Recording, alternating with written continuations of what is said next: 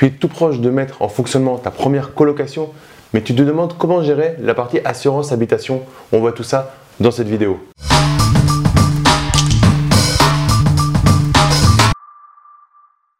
Yo les esprits gagnants, c'est Damien et bienvenue sur cette nouvelle vidéo. Si c'est ta première fois sur la chaîne, je te recommande fortement de cliquer sur le bouton s'abonner ainsi que sur la cloche pour être prévenu quand j'ai publié de nouvelles vidéos. Dans cette vidéo, on va voir pour ta prochaine colocation ou pour ta colocation en cours, pour une colocation, comment gérer l'assurance habitation?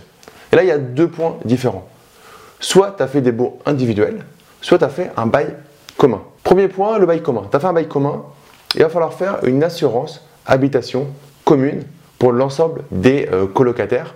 Charge au premier de la prendre et ensuite de répartir le montant avec, avec les autres colocataires. Tu as aussi la possibilité de la prendre à tes frais en tant que bailleur et de l'imputer dans, les, charges. Aucun souci. En tout cas, tu prendras tout simplement, et tu préciseras que c'est une colocation, mais tu, prendras tout simplement, euh, ou tu lui demanderas de prendre une assurance habitation et charge ensuite de euh, bien se faire rembourser par les autres colocataires euh, si c'est 3 personnes, ils divisent par 3 le montant, c'est 4, ils divisent par 4 le montant, etc. Ils se débrouillent. Soit tu prends toi et tu augmentes dans ces cas-là euh, les charges, attention. Parce que si tu prends ça, tu prends l'électricité, tu prends beaucoup de choses, à un moment tu ne peux pas augmenter trop les charges parce que ça va devenir pas très sexy. Donc avoir l'avantage ou l'inconvénient de le faire pour toi, mais d'une manière générale, sur un bail commun, tu prends une assurance globale.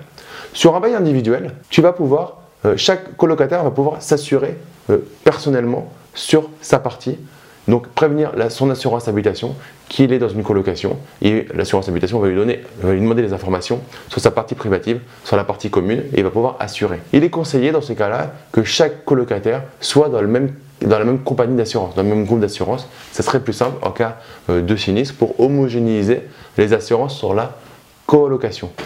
Moi, de toute façon, je te recommande fortement de faire un bail commun au niveau de ta colocation au début, je faisais des baux individuels et maintenant, je trouve c'est plus simple, un bail commun. Ça t'évite les problèmes de potentiellement être vu comme une division, avoir des problèmes de règlement de copropriété, etc. etc.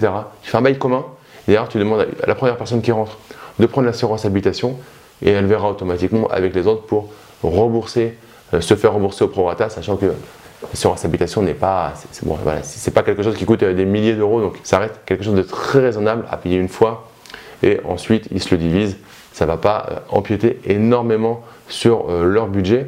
Et si tu veux être encore mieux là-dessus, tu la prends toi et euh, tu fais juste inscrire le nom des personnes qui sont à l'intérieur à chaque changement de colocataire. Tu demandes un avenant à cette assurance habitation.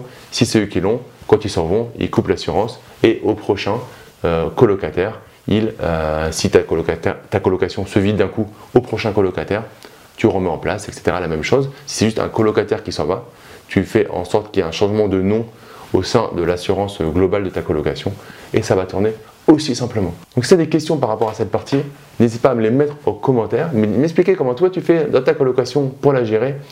Ou voilà, s'il y a un truc qui n'est pas clair pour toi, n'hésite pas à me le poser, j'y répondrai avec grand plaisir.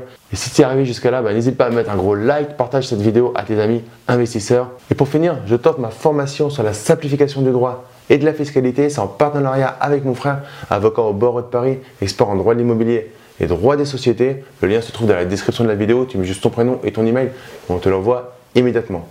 Et comme à chaque fin de vidéo, ne reste pas du côté des consommateurs, mais passe à l'action, deviens un producteur. Je te dis à très vite pour une prochaine vidéo. Ciao